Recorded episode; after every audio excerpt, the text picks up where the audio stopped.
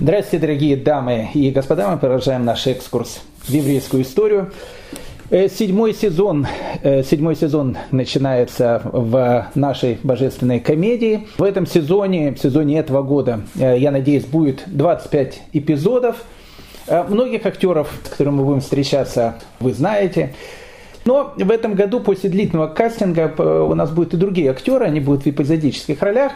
Э, ну, тоже очень интересные такие, э, молодой совершенно э, итало-французские актеры с Корсики. У него фамилия была Армалина по матери, но он больше у него сценическое такое прозвище Бонапарте. Он будет играть французского императора. И новая, молодая такая восходящая звезда немецкого экрана София Августа. Она у нас будет играть роль Екатерины Великой. Одним словом, у нас будет много разных людей, которые будут исполнять различные эпизодические роли, а главная роль э, в нашем сериале, э, как и уже э, все прошедшие 4000 лет, она, конечно, принадлежит Рабиновичу. И э, хочу вам сказать, что, знаете, иногда э, Рабинович играет очень хорошо, а иногда играет ужасно.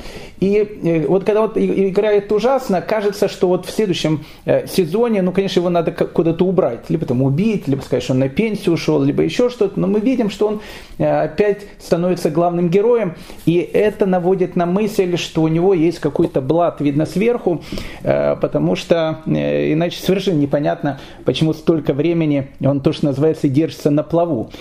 Одним словом, седьмой сезон э, божественной комедии под названием «История еврейского народа» объявляет открытым. Усаживайтесь поудобнее.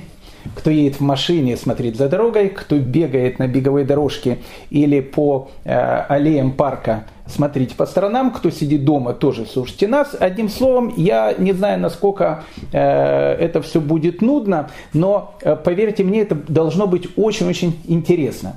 Итак, время действия нашего седьмого сезона, 25 эпизодов. Э, они будут охватывать вторую половину 18-го, начала 19 века. Определили место. Ну, место оно будет у нас везде. Мы будем с вами и в Америке, и в Англии, Э, мы будем в Париже на площади Свободы видеть этот известный перформанс конца 18 века. Э, очень интересно, там будет фокус с головами различные. Но мы будем в разных совершенно странах, но э, наша студия, она будет все-таки находиться в Восточной Европе, потому что большинство нашего разговора в седьмом сезоне, оно будет посвящено Восточной Европе. Э, по одной простой причине, потому что лауреат Нобелевской премии Солженицын написал такую книжку, э, очень интересную, немножко антисемитскую, правда, но интересную, называется «200 лет вместе». Так вот, как раз э, мы будем с вами и определять, с какого момента начинаются эти 200 лет. И для того, чтобы это определить, все-таки лауреат Нобелевской премии написал, нам поэтому придется много времени потратить в Восточной Европе. А в Восточной Европе будет у нас все. И революции, и войны, и самое главное, иудейские войны, холодно там будет, климат э, в Восточной Европе холодный, осенний, зимний, погода мрачная. Поэтому э, давайте э, мы начнем сегодняшний наш сезон по тому принципу, который учил нас известный мудрец такой Раф Штирлиц из Германии. Он говорил о том, что запоминается всегда то, что есть в начале и то, что есть в конце. Поэтому давайте начало сделаем таким теплым, э, светлым, э, поэтому то, что будет в середине, оно будет менее печалить всех нас, когда мы будем об этом говорить. Одним словом, мы начнем сегодня с вами с Италии, э, которую я очень люблю, в которую никак не могу последние два года попасть. И точнее даже не совсем с Италии, севера Италии, с потрясающего, необыкновенного города Венеция. Мы говорили уже с вами о Венеции, э, повторим немножко э, пройденный материал, скажем какой-то еще дополнительный материал. Венеция для наших как минимум трех эпизодов будет э, отправной точкой. Поэтому приглашаю вас в путешествие в Венецию, а любое путешествие в Венеции, оно, конечно же, начинается с Лондона. Буквально за несколько недель до начала э, известного вируса, э, который тоже сериал называется «Корона», это уже второй сезон заканчивается этого сериала «Корона». Э, так вот, перед началом вот этого всемирного сериала «Корона» мне посчастливилось э, давать лекции в городе-герое Лондоне. И э, друзья, которые меня туда пригласили, они организовали совершенно потрясающий этот визит. Я был в нескольких музеях, я был в Британском музее, там еще, еще где-то был. Но самое главное, так как времени было очень мало, я не попал в лондонскую национальную галерею, а я туда очень хотел попасть. Точнее, я хотел попасть в один зал. В зал, где э, он посвящен такой теме, которая называется «ведута».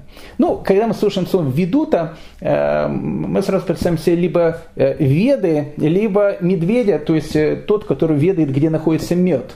Но хотя она называется «ведута» и пишется через «е», а обозначает на русский слово «вид». Что-то такое видовое. Ведута – это совершенно такое потрясающее направление. Оно развивалось в основном в Италии, и еще больше оно развивалось в Венеции в XVIII веке. Э, дело в том, что в XVIII веке у э, английских аристократов, э, которые как дэнди лондонские обычно были всегда одеты, появилась мода совершать гранд-тур. Сейчас есть тоже плюс-минус такие же вещи, особенно в израильской армии. Ребята, которые закончивают израильскую армию, делать им нечего, вот они начинают путешествовать там по Индии, Боливии, там, не знаю, по всему миру. Ну, в общем, ерундой занимаются. А вот у английских аристократов э, в XVIII веке, так как в армии они израильской не служили, они обычно после окончания школы, после окончания колледжа совершали такое путешествие, которое длилось от двух месяцев до нескольких лет, по центрам европейской культуры. И это вот путешествие называлось Гранд-тур. И, конечно же, Гранд-тур он начинался с Венеции – Конечно же, он начинался с Венеции. И вот, вот эта вот э, английская аристократия, приезжая в Венецию, э, смотря на эти все красоты, на Гранд-канал, обычно они даже приезжали э, для того, чтобы смотреть известную регату, которая происходила на Гранд-канале, ну или какие-то события, карнавал, который там происходит, ну какие-то события, которые происходили в Венеции. И проблема, которая была в то время, заключалась в том, что э, не было фотоаппаратов. А так как э, люди, которые посещали Венецию, хотели унести с собой вот эти вот виды, потрясающие виды города на море, им надо было какие-то изображения. И вот тут вот и э, предприимчивые венецианцы и придумают вот этот стиль, который называется ведута. Что такое ведута? Хочешь фотографию, будет она у тебя. И одним из таких королей ведуты э, был такой художник, который я очень люблю и который я хотел посмотреть в лондонской галерее. Фамилия у него Каналета. Очень интересно, у него вообще фамилия была Канал. Но, конечно, у него была у папы, папа его тоже был художник художник. Так чтобы не путать одного канала с другим каналом, его назвали каналета. Каналета это, это такой маленький канал, по, по-русски переводится канальчик. Каналета, э, он был совершенно гениальным таким художником, и он был таким очень предприимчивым человеком. Он сделал такое целое предприятие, у него было огромное количество учеников, и вот они рисовали различные портреты. Что интересно у Каналета, э, он многие изображения Венеции делал при помощи камеры обскура. Причем камера обскура это не произведение Набокова, э, которое непонятно как еще читает, э, в общем, в России может быть запрещенное по разным тематикам. Так вот, это не произведение Набокова, а камера обскура это изобретение, которым пользовались многие художники, допустим, в Голландии им пользовался Вермеер, у него многие картины при помощи этого. Это некий такой оптический ящик, э, который, когда ты, который ты направляешь на объект, и при помощи света, при помощи зеркала, у тебя на полотне выходит как бы изображение этого объекта. И человек, художник, мог его нарисовать, и поэтому фотографии при помощи камеры обскура, картины при помощи камеры обскура, они выходили, э, ну, такие натуралистичные, прям как фотографии. Так вот, э, э, Каналета, он рисует огромное количество картин и огромное количество картин, связанных с повседневной жизнью Венеции. Ну, люди обычно покупали э, такие, опять же, э, картины, связанные там либо с э, регатой на Гранд-канале, либо э, в том, как Додж на своей гондоле, своем корабле выезжал из дворца Доджи, либо какие-то видовые такие вещи, площадь Сан-Марко, э, вот, я не знаю, мост Риальто и так дальше. Но вот э, в, одна из первых картин, э, которая чтилась в Лондонской национальной галерее, это одна действительно из его первых работ, очень такая странная, интересная, потому что там особенно и э, ни регат никаких нет, и доджев никаких нет, совершенно какая-то повседневная сцена. И картина это называется «Двор каменщика». Я э, слышу уже э, вопросы наших уважаемых слушателей, которые говорят, Равгадаль, по-моему, вы как за лето э, нам что сейчас про картин будете рассказывать. Господа, как говорят у нас на латыни, обычно надо пальцы вот так собрать э, в один такой э, пучок, то, что называется, и э, протянув, сказать такое слово «рега». «Рега», секундочку, мы сейчас поймем, к чему я все это веду. Итак, картина «Двор каменщика». Она находится в Лондонской национальной галерее, картина Каналета. Ну, потрясающая картина.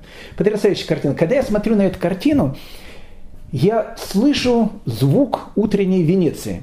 Ну, знаете, если человек смотрит на картину и слышит звуки, обычно, обычно э, надо вызывать помощников по телефону 03. Но, но я действительно слышу звук. Я слышу звук венецианского утра. Посмотрите на эту картину, она совершенно потрясающая. Там слышна тишина, даже не то, что слышна тишина. Вы слышите, как весла гондол ударяют о Гранд-канал, потому что там картинка этого с Гранд-каналом. Э, вы слышите, как ребенок маленький упал на землю, и мама его поднимает, и соседка, э, которая вот в доме слева, выходит из, э, на, на балкон и как бы спрашивает, что происходит. Но, но в, при всем при этом тишина, вы слышите дуновение ветра, потому что с правой стороны, с правой стороны вы видите дом, и в этом доме совершенно потрясающие белые занавески, которые колышутся на ветру. А балкон, маленький такой балкончик, он весь заставлен, как и сейчас, в принципе, во многих итальянских городах, они это любят, э, горшками с цветами. Отноши, э, атмосфера утра, атмосфера спокойствия. Мы знаем, что это утро, потому что на одной из, э, на одной из окон мы видим петуха, мы видим Гранд-канал, мы видим площадь, которая называется Кампела Сан Видал. Сан Видал. Эта Кампела Сан Видал есть до сих пор, но, но все, что изображено на этой картине, не сохранилось, кроме одного колодца. Мы видим Гранд-канал. За Гранд-каналом мы видим церковь Санта-Мария Делла Карита. Зачем я это говорю? Потому что э, церковь Санта-Мария Делла Карита, она будет существовать очень еще недолгое время. Потом э, жизнь Венеции, она станет совершенно другой. Туда придет император Наполеон, и э, церковь Санта-Мария Делла Карита, она превратится в Академию изящных искусств, которая сейчас есть.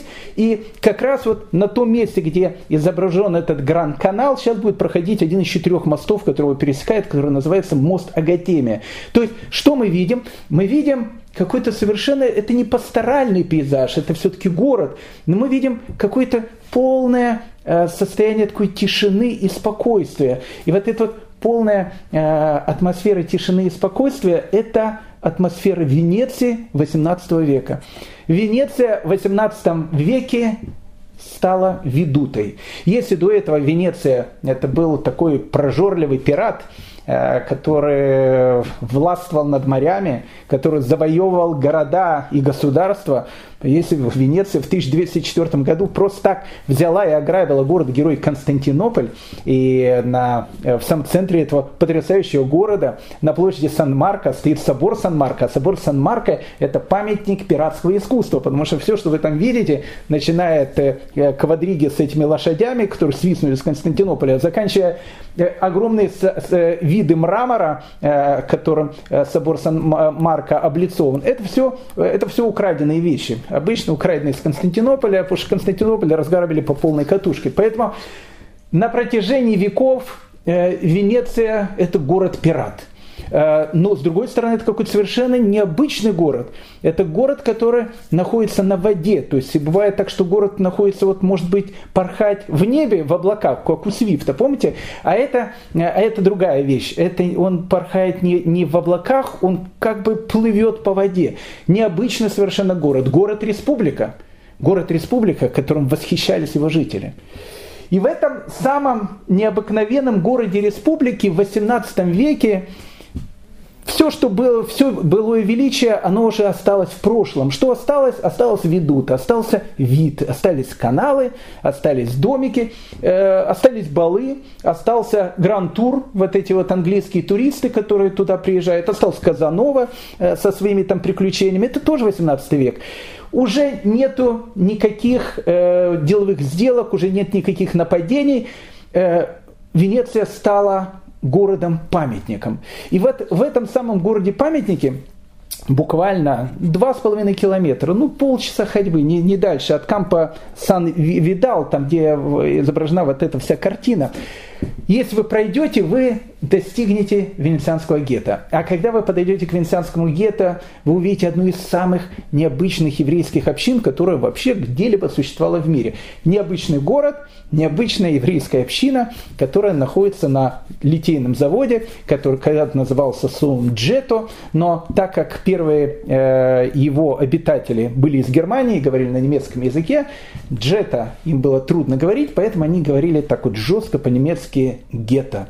Так и получилось венецианское гетто. Поэтому, дорогие мои друзья, 18 э, век. В 18 веке еврейская община это уже тоже ведута. Это уже не то, что было еще сто лет тому назад.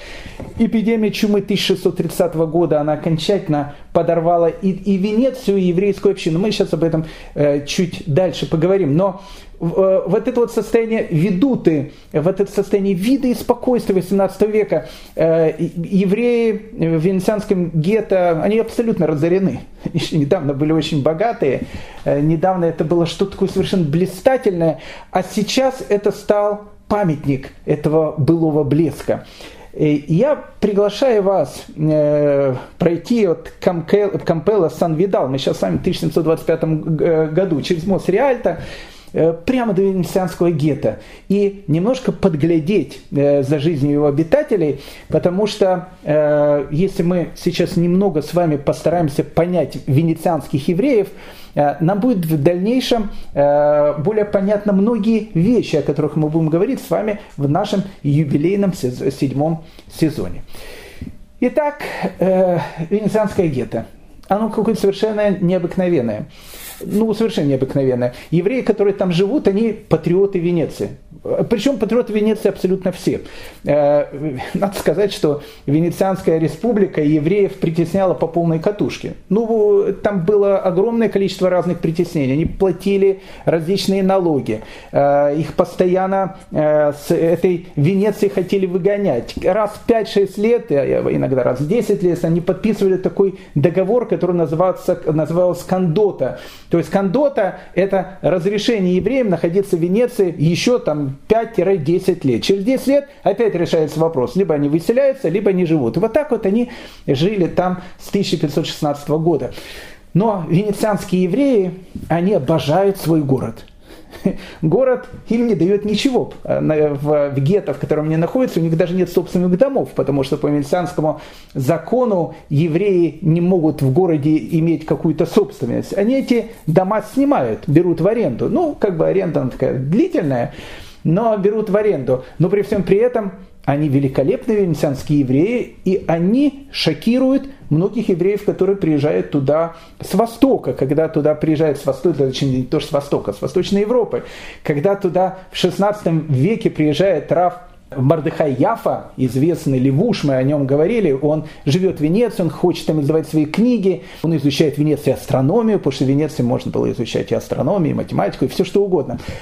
Он приезжает с Польши, точнее не с Польши, он был Польша, потом Чехия, когда он приезжает в Венецию, его это поразило, вот эта вот свобода, эти парики, эти бритые лица.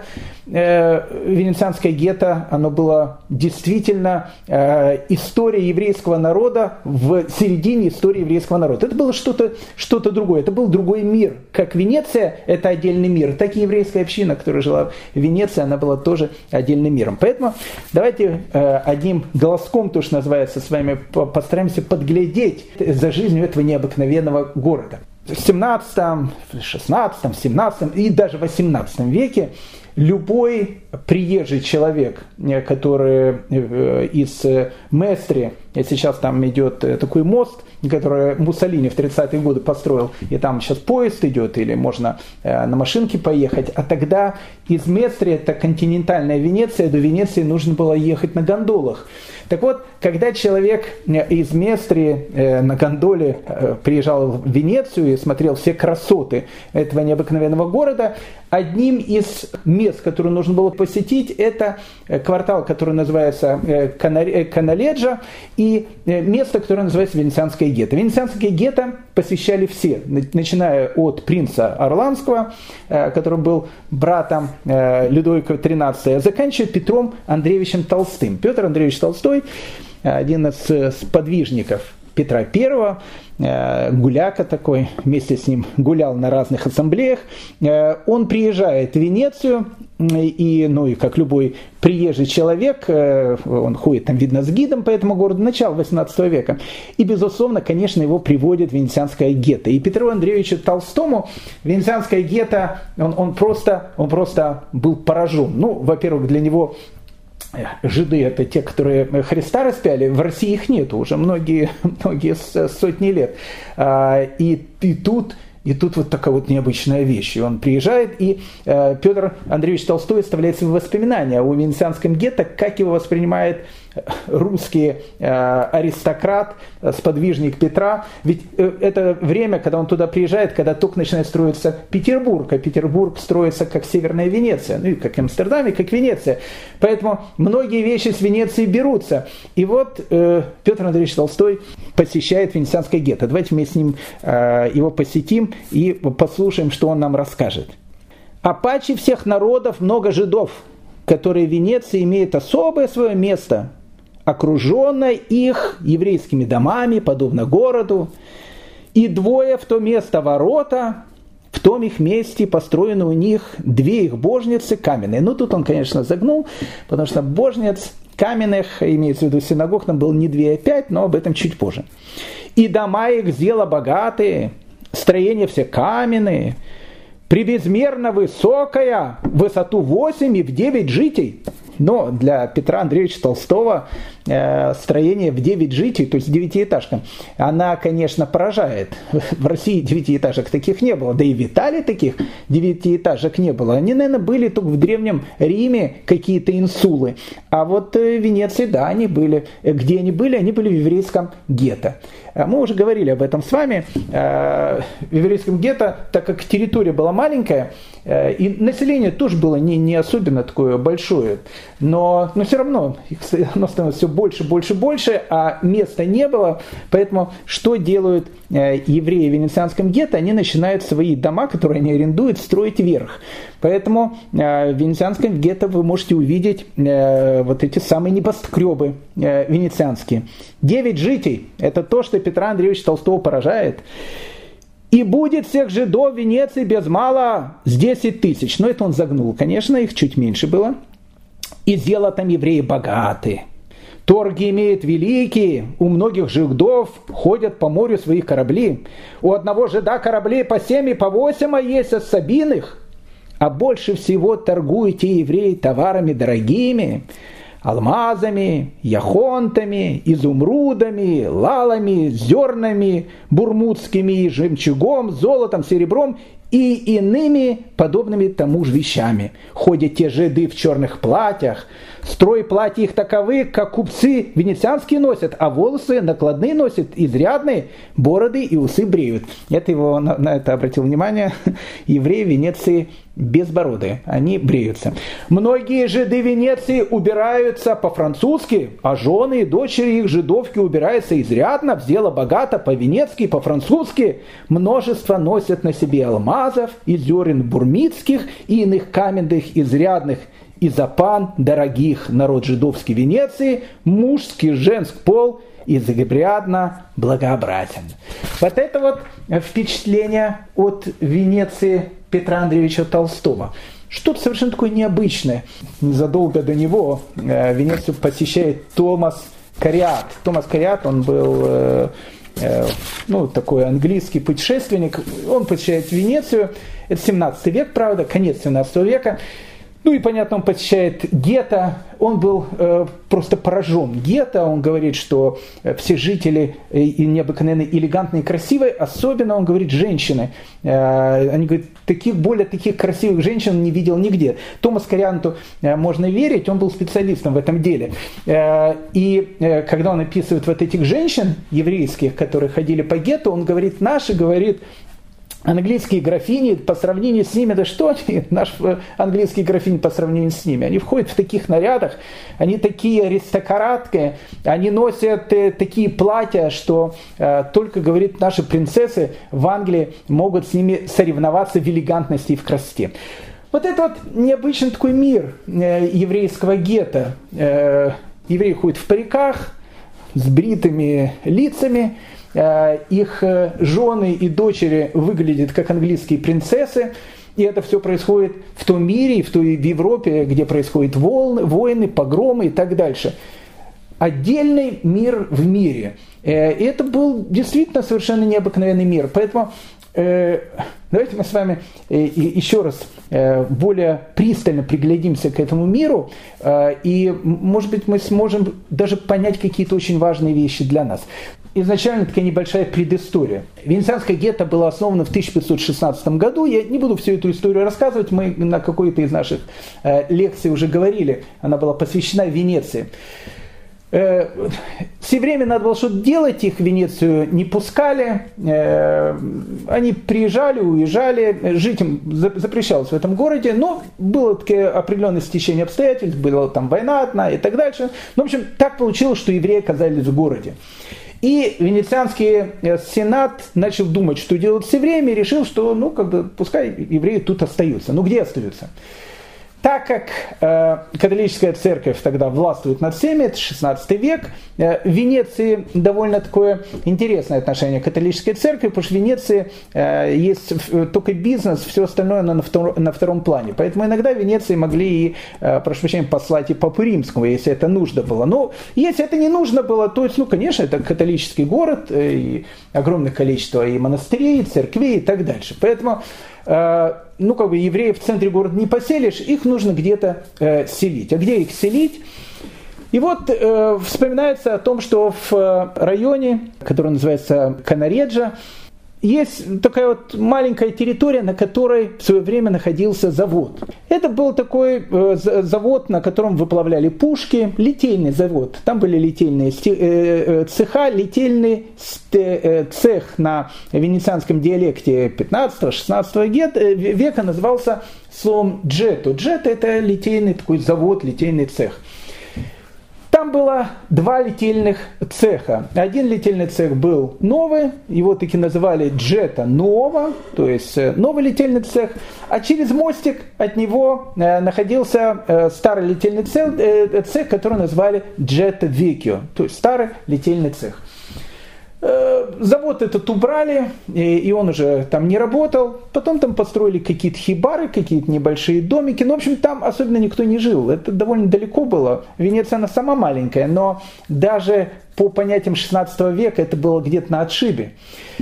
И вот решили, а почему бы евреев там э, не поселить? Э, в основном евреи, о которых идет речь, это были евреи из Германии, э, ну, были итальянские евреи, но в основном это были ашкеназы, это были немецкие евреи, они говорили на немецком языке. В Германии в 15 в 16 веке, конец 15 начало 16 века, мы долго об этом говорили, начинаются различные преследования евреев, их выгоняют из городов, вот они, многие пересекают Альпы, и так они оказываются в Италии, и многие оказались оказались, в общем, в Венеции.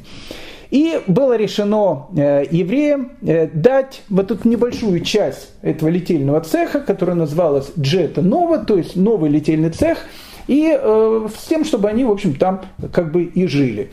Джета Нова или новая гетто, как его называли, окружили стеной, сделали там двое ворот, ну и, в принципе, евреи там жили как на зоне, с одной стороны. То есть э, рано утром ворота открывались, поздно вечером ворота закрывались. И горе тому еврею, который не попадал на территорию гетто до наступления темноты, до наступления того, когда закрывались ворота. Штраф мог быть очень большим, вплоть до того, что его могли посадить в тюрьму и просто выгнать из города. С одной стороны, конечно, вот это вот э, ощущение, что ты живешь как в тюрьме. С другой стороны, это определенная безопасность, потому что вечером э, в средневековых городах и городах нового времени э, тебе все-таки безопасно, когда ты находишься за стеной. Плюс за этой стеной находятся охранники христианские, за которых евреи сами платят деньги, которые охраняют как бы их от того, чтобы они не вышли из гетто, но с другой стороны они охраняют гетто, чтобы туда кто-то не залез и, в общем, не, не, не накоролесил там. Поэтому э, изначально евреи, которые там поселились, это были немецкие евреи, вот они живут в новом гетто. И э, Венецианский сенат этим евреям сказал, что они могут заниматься двумя видами деятельности, больше ничем. Первый вид деятельности, деятельности это банковские, то есть евреи, э, они должны, не, не могут, они должны открывать в Венеции банки. И таких банков было три всегда, зеленый, желтый и красный. Красный банк он остался до сих пор. Э, зеленый, желтый не видел, может тоже где-то он там есть. Три вот этих банка, зеленый, желтый, красный, их так называли для того, чтобы э, вот эти вот чеки, которые они дают, и вывески, которые были на этих банках, они были разных цветов, чтобы простой народ мог их не путать, потому что люди были в те времена по большей части безграмотные. Так вот, э, банки, которые должны были открывать евреи, э, они откроются для того, чтобы они давали кредиты бедным венецианцам. Не богатым, а бедным. В те времена э, банков как таковых не было, хотя в Италии их уже открывают, и есть банки, которые в Ломбардии только их открывали. Если вы знаете, что есть слово ломбард, откуда он происходит, он как раз происходит от ломбардийских банкиров. Во Флоренции были банки, и так дальше. Ну, мы тоже когда-то об этом э, с вами говорили. Банки, которые, э, которые открывают венецианцы, э, венецианские евреи, они предназначены в первую очередь для бедноты. Поэтому процент он лимитирован, то есть нельзя было брать какой-то большой процент, поэтому эти банки, они приносили какую-то прибыль, но э, при помощи их, в общем, скажем так, миллионерами особенно э, стать было невозможно, поэтому Первая вещь, которой разрешили заниматься евреям в гетто, это вот банки. Вторая вещь, э, которой могли заниматься евреи, это э, торговля старыми, э, старыми вещами, ну то есть секонд-хендом.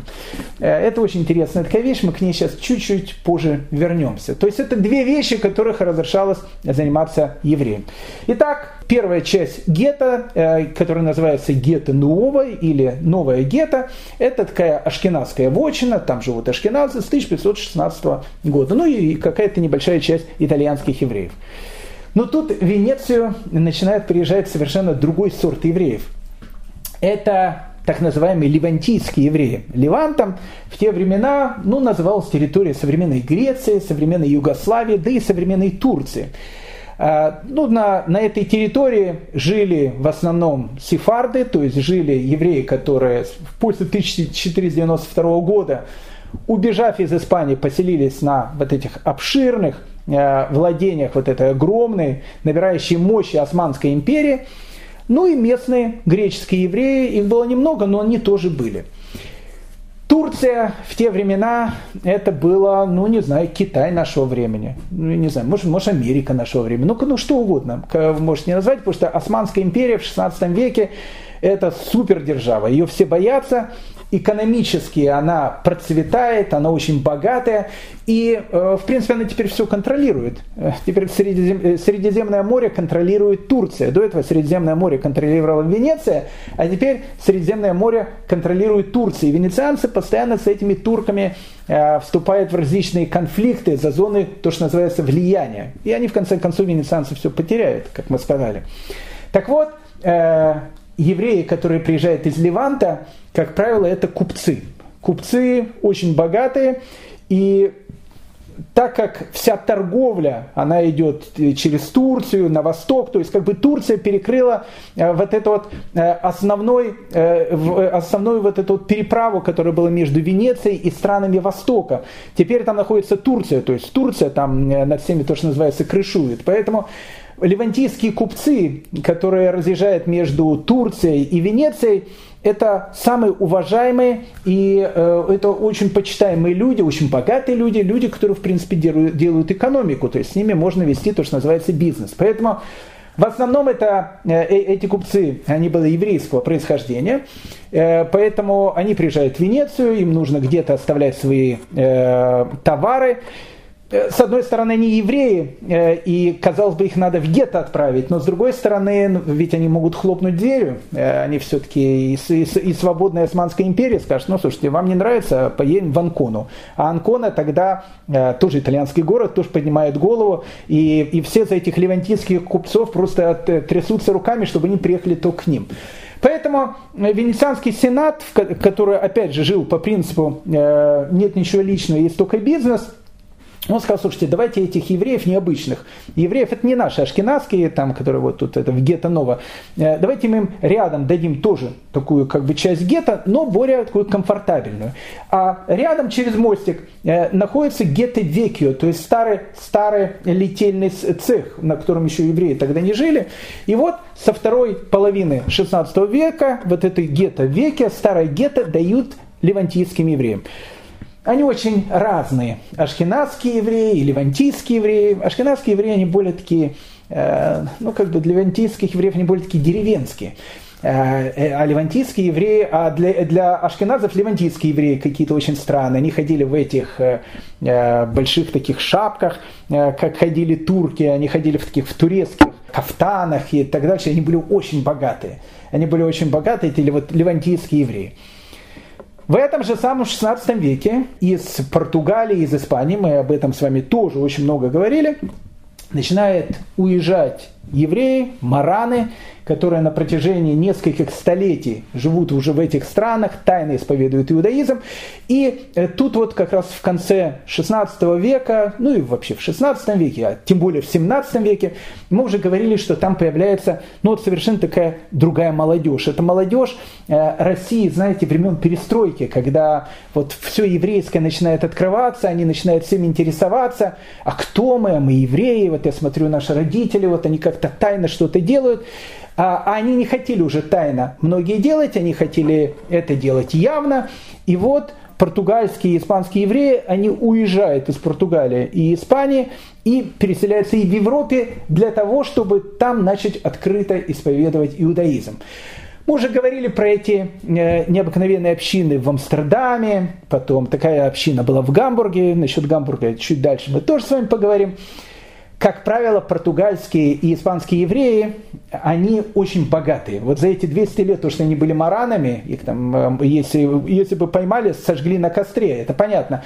Но они становятся очень богатыми и в Португалии, и в Испании. Они очень умные, они знают много иностранных языков, они выглядят как ну, как, в принципе, как европейская аристократия. И, и вот, вот эти вот португальские, испанские евреи, в основном португальские евреи, они начинают частично приезжать в Венецию. Э, они в Венеции открывают свой бизнес, опять же, еще раз, это очень богатые такие люди, а потом как бы они видят о том, что атмосфера Венеции э, такая вот свободная, ну как бы Венеция это свободный город, это город бизнеса. Э, но если живут люди, которые приносят благополучие городу, ну как бы пускай и живут. И вот они потихонечку начинают приходить в это вот гетто Векио, в этот старое гетто, где живут левантийские евреи, которые тоже по своему происхождению в основном из бывших сефардов, и начинает там э, понемножечко так вот жить. Сначала Венецианский сенат пытался как-то возмущаться, а потом перестал возмущаться и, в общем, закрыл на это все глаза. И вот португальские и испанские евреи, они тоже селятся в этом старом гетто, образуя свою общину португальских, испанских евреев. Они разговаривают исключительно на ладино, на испанском языке очень богатые люди, ну это такая аристократия, они строят э, свою португальскую синагогу, ну которая вообще произведение искусства. Рядом, правда, Левантийская синагога, это тоже произведение искусства, но об этом э, чуть, чуть попозже.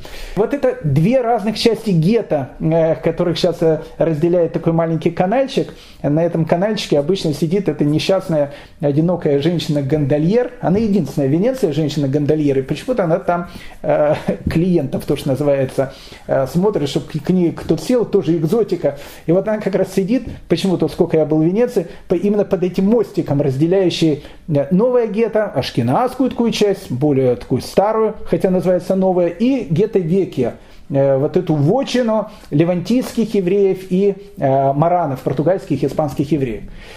Этот мостик, этот канальчик разделяет два совершенно разных мира. Левантийские и э, сефардские евреи это был, знаете, как э, в известной э, анекдоте, когда еврей сидит и э, рядом с каким-то крупным американским банком, ну, еврейский мигрант сидит и продает семечки. И к нему подходит, говорит, что ты семечки тут продаешь? Он говорит, у меня договор с банком, что банк не продает семечки, а я не одалживаю деньги. Так вот, у них действительно так было. Вот ашкенадская часть, левантийская, португальская, испанская часть. А если э, ашкеназы, ну и итальянцы немножко, которые с ними живут, итальянские евреи, они занимаются исключительно банковским делом и продажей старого, старых вещей, об этом сейчас мы чуть позже скажем, левантийским и португальским евреям этим заниматься запрещено. То есть они семечки не продают. А чем им разрешено заниматься? А им разрешено заниматься морской торговлей. И они этим занимаются, и ради этого, в принципе, Венеция их и держит. Они очень богатые люди, ну, ну необыкновенно богатые люди, все олигархи. Мы чуть-чуть позже э, мы посмотрим на то, как они живут. А, но в конце 17 века эту грань э, решили как-то э, убрать, и ашкенадским евреям разрешили тоже заниматься морской торговлей, но у них это не очень получалось, потому что, ну, потому что они занимались другим. А чем занимались э, ашкеназы? Ашкеназы вот э, в, в новом гетто, они занимаются банковским делом, это основное дело, и они старевщики.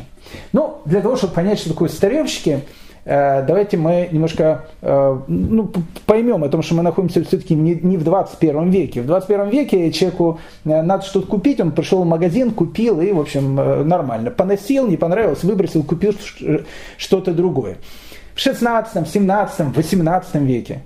Чем, чем такие, в 19 веке. Одежда – это очень дорогая вещь. Ну, в общем, ну просто, ну очень дорогая вещь. Э, как правило, э, люди носили одежду, могли всю жизнь носить, а потом передавали своим детям и своим внукам. То есть э, люди донашивали одежду своих дедушек.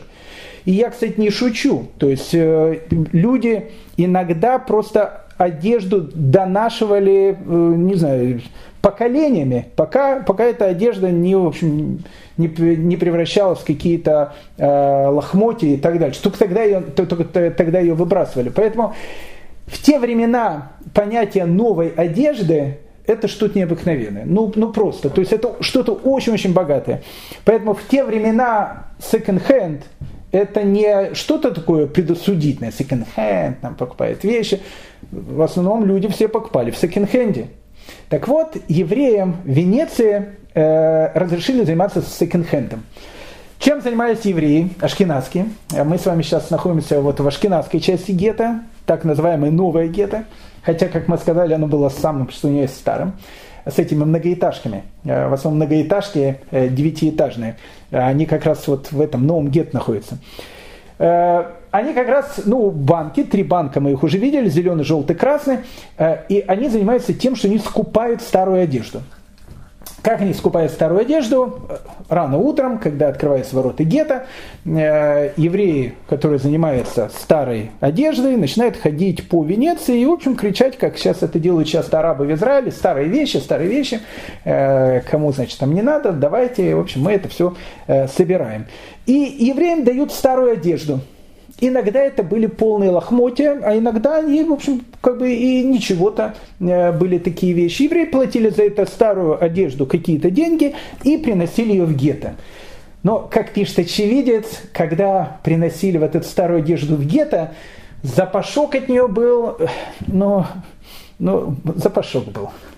от старой одежды был сильный запашок. Ну, давайте, давайте не э, шмыргать носом. Я понимаю, мы все в 21 веке. Если мы очутились бы сейчас в Венеции 16-17 века, я думаю, что наши уважаемые дамы сразу упали в обморок. Ну, то есть запах, э, поверьте мне, э, все нечистоты сбрасывают в канал, туалетов нет у людей и так дальше. Ну, может быть, еврейский квартал чуть чище, но тоже.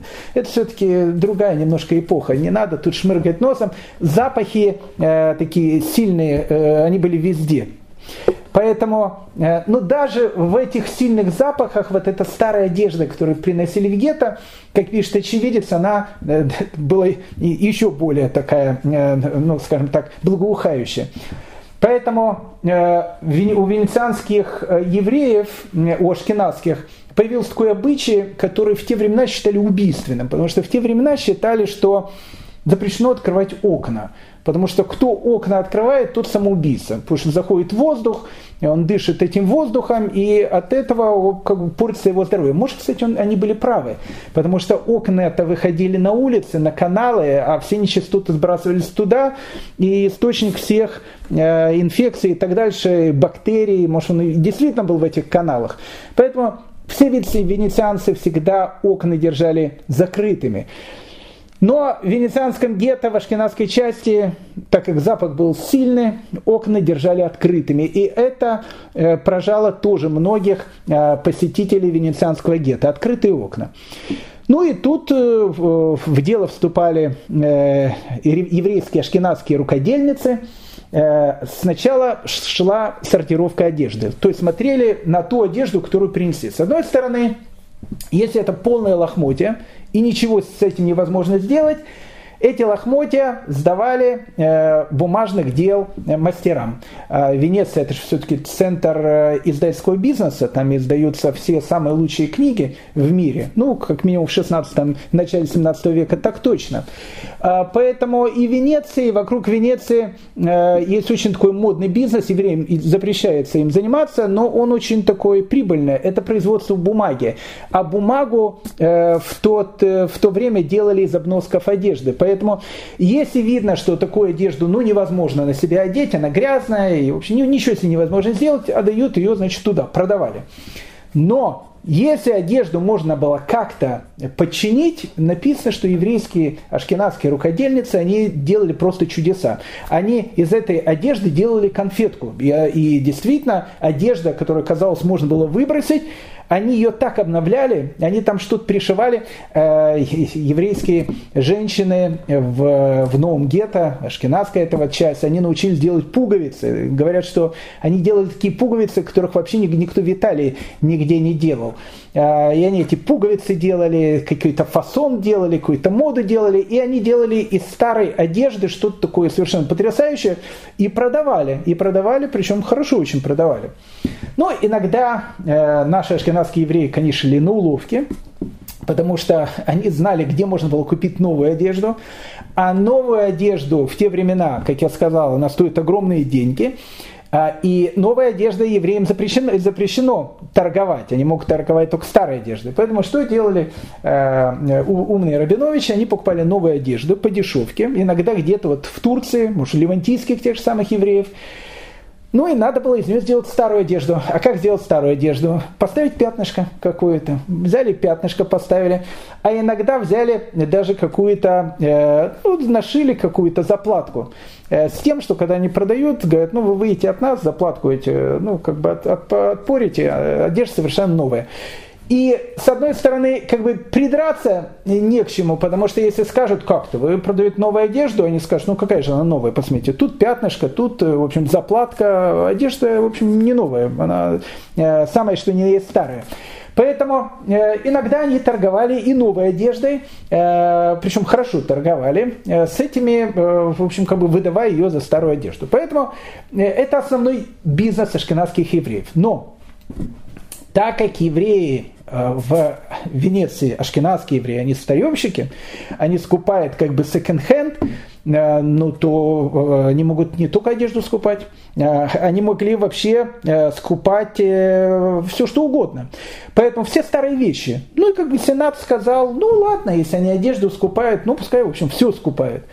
И поэтому, дорогие мои друзья, если вы хотели бы в Венеции 17 века где-то купить Тициана или Веронезе, Э, знаете, что картины Тициана и может, могли купить только в еврейском гетто. Только там. Потому что э, в Венеции живет огромное количество разных аристократов. Иногда эти аристократы, они полностью разоряются.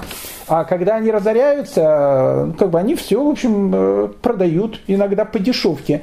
А продают не только одежду, они продают произведения искусства, совершенно какие-то потрясающие чаши, гобелены, да все что угодно. Известна такая вот история в 16 веке, в 17 веке один аристократ, он э, венецианский, с Гранд-канала, э, полностью проигрался в карты, и ему нужно было срочно 15 тысяч дукатов. Ну, огромные деньги. И, а где их взять сразу? Ну, вот он пошел в гетто и говорит, смотрите, вот видите мой дом. Дом не отдаю, но все, что в доме, все забирайте. Ну и за 15 тысяч дукатов э, забрали все, что там было. А там было много чего. Поэтому любой человек, приезжая в Венецию, он знал, что если он хочет купить какое-то произведение искусства, произведение искусства можно купить у еврейских старевщиков. Еврейские старевщики стали миллионерами благодаря этому. Э, есть известная история, когда герцог Модены поручил своему э, ну, как бы посланцу купить Э, в Венеции новые гобелены. Он построил какой-то новый дворец в Модене, и он скажет, что это должны быть какие-то гобелены, которых нет вообще даже у королей. Ну и посланец э, Венеции, э, он знал, куда идти. Кто еще продает гобелены? Конечно, их можно было купить в венецианском гетто. Поэтому, с одной стороны, старевщики, но с другой стороны, старевщики-миллионеры. Вот это вот такая вот интересная прослойка. Это ашкенадские евреи. И теперь э, левантийские евреи и э, бывшие мараны, будем называть их сефардскими евреями, мы сказали о том, что они занимались э, морской торговлей. И еще как занимались? В 1686 году Арону Узиэлю э, был выдан патент на торговлю с Востоком и Западом. Э, у него был целый флот у этого человека. И говорят, что за 20 лет торговли, ведь он же отдавал на, налоги, Э, он заплатил около полумиллиона дукатов налогов. Ну, то есть, ну, какие-то сумасшедшие деньги. То есть, если он за 20 лет заплатил полмиллиона дукатов налога, то есть можно, можно представить, какими суммами э, Арон Узиэль со своим этим флотом, флотилией, который занимался торговлей, э, ворочил. В 17 веке евреи приносили в казну ежегодно э, около 250 тысяч дукатов. Ну, это огромные деньги. И э, у левантийских и у, и у испанско-португальских евреев работало около 4 э, тысяч христиан, что что было огромное, огромное количество. Поэтому э, второе ремесло, э, которым занимаются евреи, это э, как бы торговля. Но по венецианскому законодательству было еще одно ремесло, которым можно было заниматься. То есть, с одной стороны, левантийские и сефарские евреи – это морская торговля, это крупный бизнес – Ашкеназы, банковское дело и торговля старьем, но мы видели, что на торговле старьем можно было миллионы зарабатывать не меньше, чем на э, судах, которые там плавали. Евреям разрешалось заниматься каким-то ремеслом, которым пока еще никто не занимался. Поэтому если в этим ремеслом никто еще не занимался, э, евреям это разрешалось сделать. Поэтому в 17-18 веке они начинают заниматься химией. Они производят Э, концентрированную азотную кислоту, свинцовые белила. Одним словом, евреи Венеции э, стали производить краски. И когда мы видим картины Тициана, когда мы видим картины Каналета, с которым мы, в принципе, все это и начинаем, мы должны понять о том, что эти потрясающие краски, которые нас поражают спустя там 300-400 лет, Э, это большое спасибо евреям. Особенно это, опять же, евреи, которые живут в ашкенадской части. Там были целые такие дома по производству, э, по производству этих красок. Большое количество евреев было врачами.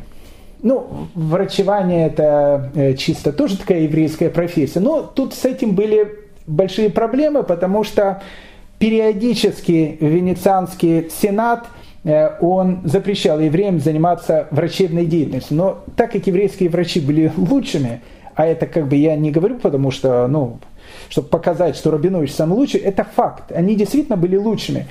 Поэтому иногда самые венецианские доджи, которые э, говорили о том, что евреям запрещено заниматься медициной, то есть нет, неправильно.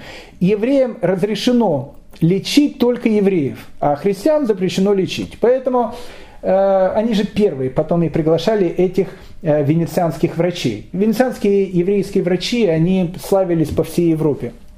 Когда в 1630 году в Венеции была страшная эпидемия чумы, которая скосила больше половины города. И, в принципе, я вам скажу, что после 1630 года в Венеции она уже не оправилась. Э, и, и еврейский э, квартал не оправился, да и сам город уже не оправился, слишком большие были потери, э, страшная была эпидемия. Так вот, э, еврейские врачи, э, рискуя жизнью э, и рискуя вообще, ну, в общем, всем, чем только можно было рисковать, они днем и ночью лечили больных, причем не только евреев, но и христиан. И когда закончилась эпидемия чумы, Венецианский сенат, это такая редкая была вещь, он написал огромную благодарность еврейским врачам, которые рисковали жизнью, спасая других людей.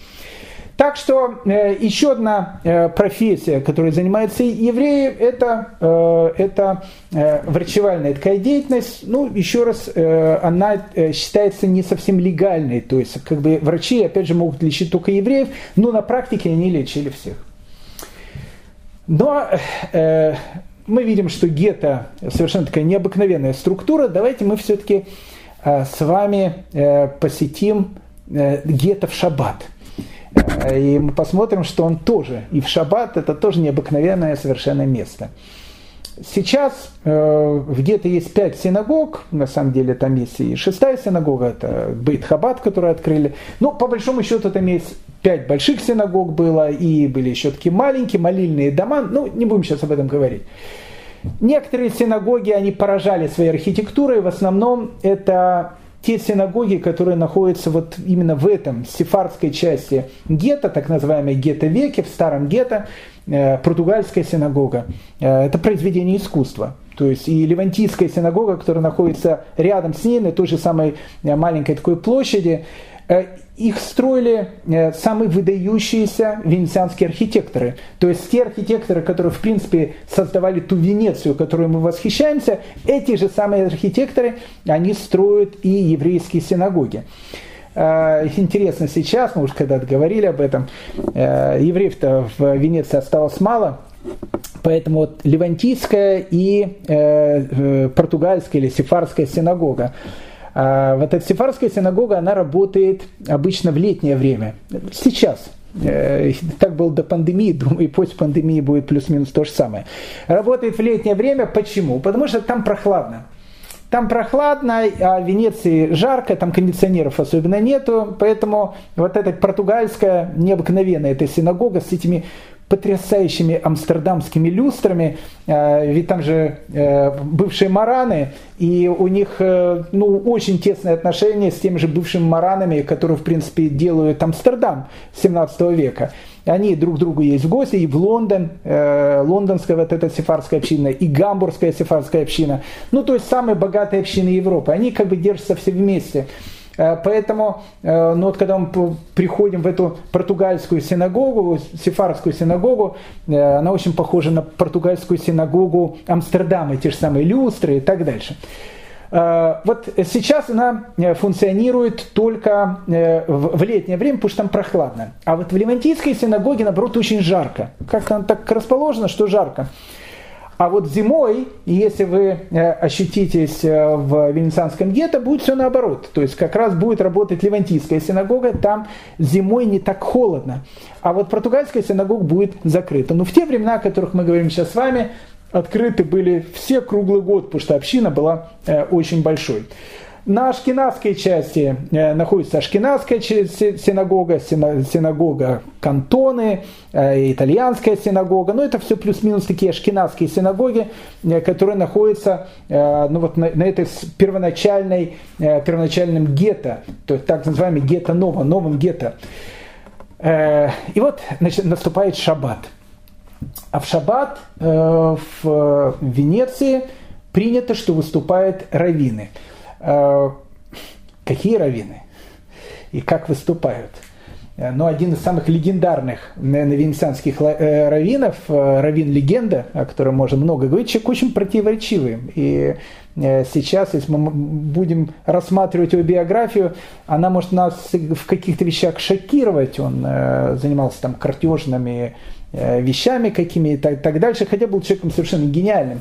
Человек, которого звали Леоне де Модена или Рафарье Э, де Модена. Это легенда, это венецианская легенда, то есть это э, известнейший ашкенадский раввин, он находится в ашкенадской части гетто, э, в конце 16 и почти что всю половину 17 века. Он прожил огромную-огромную жизнь, длинную очень жизнь, почти в, по 90 лет ему было, когда он умер. Так вот, когда Раф Леоне де Модена Э, дает свою дрошу, дает свои какие-то, э, какой-то урок по шабатам, что принято практически во всех синагогах вплоть до сегодняшнего дня. На его э, лекции стекается не только вся еврейская община, но и стекается весь город. И это была совершенно потрясающая вещь, которая, э, которых ну, многих людей поражала.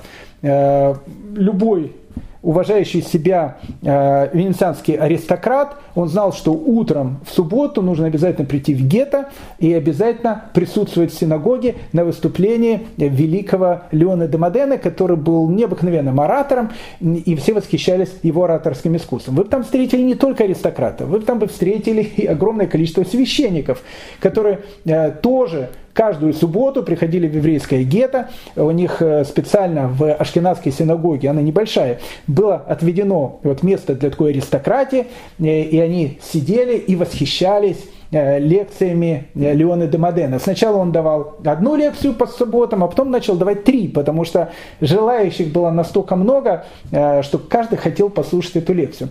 Однажды, как рассказывает один священник венецианский в своих воспоминаниях, он посетил лекцию Раф Леона де Модена, и она была посвящена тому, что у одного из членов э, венецианской общины, очень такого состоятельного человека, э, который в конце жизни разорился, умер э, скоропостижно, у него осталась дочь. И вот от дочери нужно выходить замуж. У нее совершенно нет денег. И вот такая вот дочь такого совершенно необычного человека, она сейчас беспреданец, то, что называется. И он посвятил свою лекцию тому, насколько важно помогать бедным невестам и конкретно вот этой бедной невесте. Его лекция была настолько, э, настолько потрясающей, и люди, которые слышали, всякие эти аристократы уже начали в карман лечь, чтобы давать деньги. Леон де Модена показал рукой, сказал, только не в субботу. В субботу деньги нет, но ну, а после окончания субботы любой человек, который хочет э, дать деньги, приходите, давайте. После субботы он буквально за час собрал 500 дукатов. Это, кстати, совершенно какие-то необыкновенные деньги. Ну, по тем временам, ну, гигантские деньги. Совершенно гигантские деньги. Причем давали и евреи, и аристократы, и даже священники. А на следующий день, воскресенье, э, те священники, которые были на его значит, э, лекции, дают свои проповеди в костелах. И один из этих священников, которые как бы записывают эти воспоминания, он выступает перед своей паствой и говорит, послушайте, вот кто мы такие? Вот кто мы вот в еврейском районе живет такой гениальнейший раввин Леоне де Модена он, я лично присутствовал на его э, лекции. Он сказал лекцию, и после их еврейского шаббата в течение часа собрал 500 дукатов. Мы тут собираем на э, то, то, чтобы как бы отреставрировать наш костел. Мы там 2 копейки не можем собрать, а он в течение одного часа собрал 500 дукатов. Э, вот это, э, это вот эти необыкновенные венецианские раввины. Э, раввины, которые дают проповеди, Э, и на которые стекается весь город. Вы где-то такое видели? Ну, может быть, в Амстердаме той эпохи, но там не было таких блистательных э, ораторов, как были в Венеции. Раввины были, а ораторов нет. Э, венецианские раввины, они ораторы. Один еврей из Восточной Европы, он приехал, приехал в Венецию, ну, плюс-минус 17 век, вид этих блистательных раввинов, ораторов, одежда у них такая красивая – Э, да, еще одна вещь. Э, при всей своей крутизне еврейской общине э, это был тоже такой пунктик Венеции, и невозможно было от него уйти. Это был пунктик. Евреи должны были носить отличительную одежду. Это, но, но это как бы, вот эта вот вещь невозможно было. И давали им какие-то даже деньги, все. Нет. У евреев должно быть отличительная одежда – Какая отличительная одежда? Э, у них должен быть красный берет. Ну, берет тогда носили, евреям сказали носить красный берет.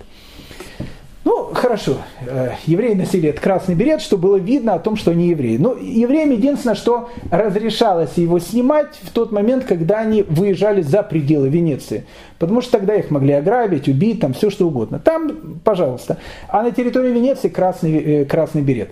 Ну, евреи-то богатые, которые жили в Венеции они решили, э, лучшие еврейские кутерье решили из этих красных беретов э, сделать э, не просто красные береты, а последний крик моды. Поэтому в, в тот момент, когда уже евреям сказали, что можете носить уже какие хотите береты, они продолжали носить красные береты. Почему? Потому что в Венеции это уже выглядит не просто как еврейский символ, это как символ какой-то учености, не знаю, какой-то аристократии и так дальше. Это тоже такая вот вещь. Так вот, э, э, итальянские э, раввины, совершенно необыкновенные, э, да, так вот, э, Раф Леоне де Модене, но они же, э, как мы сказали, они бреются э, в 17 веке, 18 веке, они прикинулись, но об этом мы сейчас чуть позже поговорим. Э, тяжело у них было с кипами, э, кипы как, э, как обычай, он стал э, входить в такой в обиход ну, в веке 16-17. Э, история Кип это интересная очень такая история, то, что у нас называется Ермолка. Но вот как-то в Венеции он не прижился сначала этот обычай, и Леона де Модена, у него лысая такая голова, он, кстати, не брился, у него бородка была, но бородка аристократическая, потому что многие брились, у него такая вот, если увидите изображение, такой, ну, просто аристократ, такая аристократическая бородка. И лысина, понятно, никакого головного убора он не носил. И вот э, э, приехал туда э, еврей с Восточной Европы, там уже начинает потихоньку носить эти головные уборы, и они у него спросили вопрос, а почему э, уважаемый Равин не покрывает голову? Он сказал, знаете, в Венеции никогда не было принято покрывать голову, и в Венеции, молодой человек, вы уж нас извините, у нас принято, что молодые люди отращивают длинные волосы, как женщины. Так было принято. Венецианская молодежь, у них были такие длинные волосы, и, и это, конечно, шокировало э, многих э, евреев, которые приезжали в венецианское гетто, особенно с Восточной Европы. Италия 17 э, века – это, в принципе, родина современной драматургии, поэтому, в принципе, весь театр, он выходит из Италии 17 века. Э, тогда появляется вот, вот идея драматических театральных постановок и так дальше. И тут, опять же, э, королями, конечно, были наши Рабиновичи, точнее, даже не совсем Рабинович, Леона де Портелеоне, Леона де Портелеоне, э, раввин, ученый и драматург. В те времена это была совершенно нормальная такая вещь. Он живет в 16 веке в Мантуе, и он пишет э, совершенно потрясающие драматические произведения, и э, мантуанская еврейская община, она э, начинает ставить театральные постановки. И эти театральные постановки, э, сначала их смотрит еврей, потом распространяются слухи по всему городу, и вот уже вся Мантуя, она приходит для того, чтобы посмотреть эти необыкновенные постановки театральные, которые ставят евреи в своей общине. И в Мантуе евреи открывают, ну, как бы такой, если можно сказать, первый театр, который, который ну, пользуется пользуется какой-то совершенно необыкновенной популярностью. Но потом э, мантуанских евреев э, в конце 16 века выгоняют, и все мантуанские евреи, ну не все, но многие мантуанские евреи приезжают в Венецию. И вот в Венецию как раз и приезжает вот эта вот трупа мантуанского театра. И тут как бы Венеция она становится центром э, еврейского театрального искусства. Это звучит, конечно, безумно, но, но это было так. Теперь, э, какие произведения ставят евреи? Ну, понятно, еврейскую тематику. Вот у нас э, в э, старом гетто, в гетто Векио, там, где живут левантийские евреи и бывшие амараны, живет такой человек, которого зовут Ду, Дуарте Гомес. Э, он приехал из Португалии, взял имя Шлома Узке. Э, был раввином, бизнесменом. Кстати, э, да, я забыл сказать, э, венецианские раввины зарплат не получают. И, когда я начал об этом говорить, приехал один еврей из Восточной Европы, он приехал в Венецию, он видит этих блистательных раввинов, и он говорит, а за счет чего у вас живут и ваши раввины, сколько вы им платите? И человек, который он задает этот вопрос, он не понимает этот вопрос. Он говорит, раввину платить деньги? Венеции? Да вы что? Тот человек, которого назначает раввином, это и есть самая большая награда, которая может быть. То есть он должен всю жизнь просто радоваться, и ну, это такое счастье, его назначают раввином общины. И еще за это счастье им деньги платить? Это он еще должен деньги общине платить. Это тоже такая вот венецианская, э, прошу прощения, фишка. Э, так вот, э, Шлома Узкий или Дуарте Гомес, он тоже пишет свои произведения в Венеции. И в 1531 году он написал произведение, которое называется «Эстер». Когда евреи делают свои театральные постановки. Понятно, их делают на Пурим. Э, известный Пурим Шпили, ну это уже чисто такое шкинадское слово, Пурим Шпили, пуримский спектакль, который сейчас делают, ведь его родина это все-таки Италия. И не просто Италия, его родина это Венеция. Именно в Венеции из Пурим Шпиля, из вот этой вот истории э, про Эстер, Мордыха и так дальше, ну, делают целое действие. И поэтому Шлома Узкий, Эдуарда Гомес, он пишет свое произведение Эстер. Они делают Пурим Шпиль 1531 года. И об этом Пуримшпиле слышится Венеция, она бурлит, э, она вся хочет прийти на премьеру «Венецианское гетто». Но тут уже священники возмутились, они сказали, слушайте, ну если э, такими э, темпами дальше пойдем, то центр вообще в венецианской культуре переместится в гетто, а это никто не хотел. Поэтому христианам было запрещено посещать этот спектакль. И потом, когда их еврейские знакомые рассказывали, что это было за представление, они тоже хотели посмотреть. И так потихоньку, плюс еще монтуанская трупа туда приезжает, э, в Венеции появляется свой театр, который, который делает театральные постановки. Э, обычно они э, происходят на Пурим, ну и на Симхатору. Это второй, второй день, когда они обычно делали театральные постановки.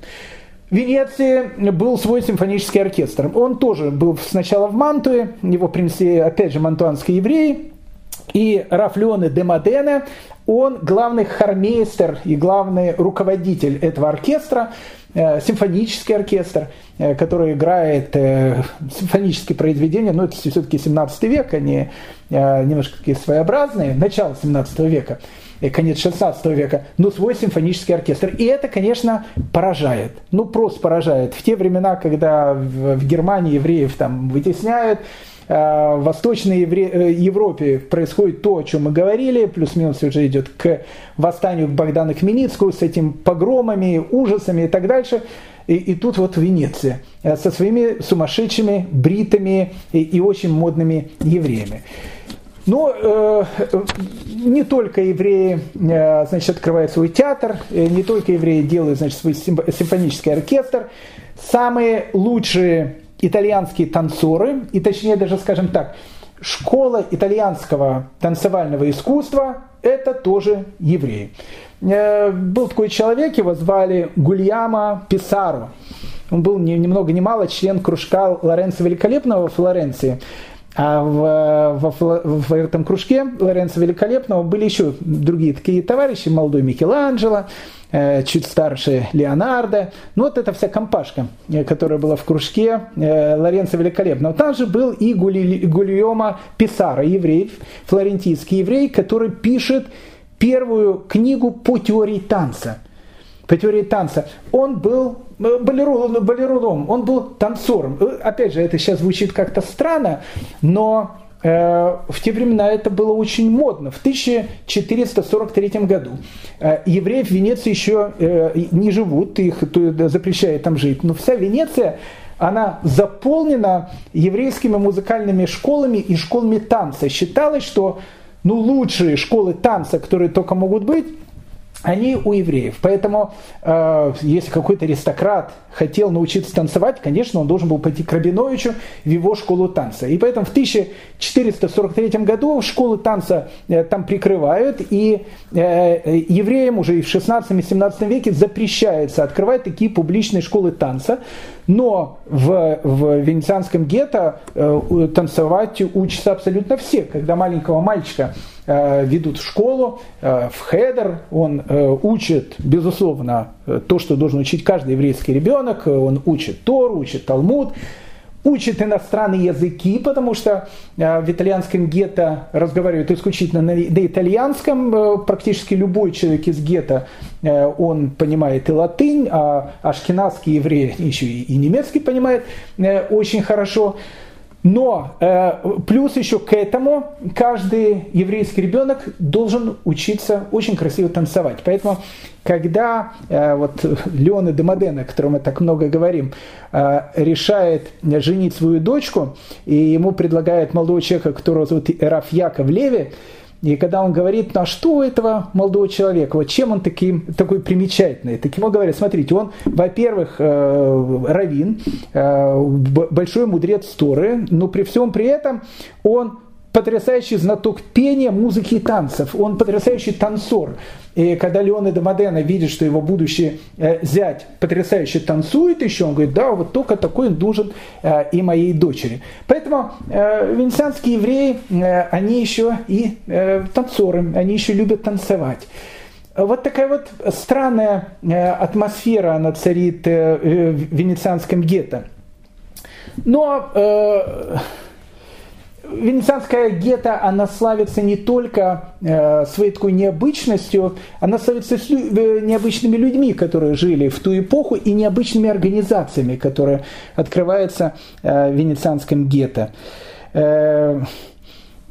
Одна из вещей, главных, наверное, вещей, которые, э, перед тем, как мы сейчас будем говорить об этих людях необычных, которые волновали многих раввинов, это, конечно, роскошь. Э, и роскошь, которая была э, в венецианском гетто, она была необыкновенной такой, и э, они очень опасались, что она будет вызывать зависть местного населения, и на протяжении вот веков идет вот эта вот борьба с роскошью, поэтому когда в 1697 году издается указ о том, что если ты хочешь носить парик, а все мужчины носили парик, он не должен быть более 12 дукатов, э, то это звучит, потому что 12 дукатов э, но это как, не знаю, костюм от Пьер Кардена, самый дорогой. То есть, ну, если будешь носить, ну, не более 12 дукатов.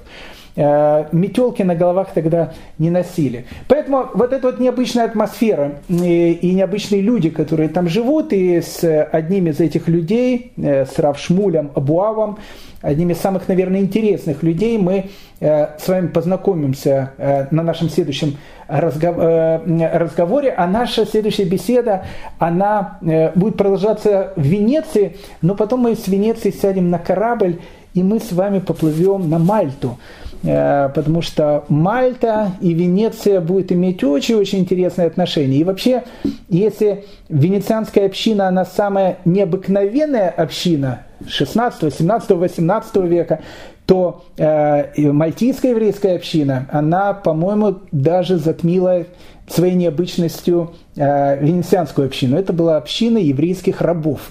Э, которые потом стали миллионерами.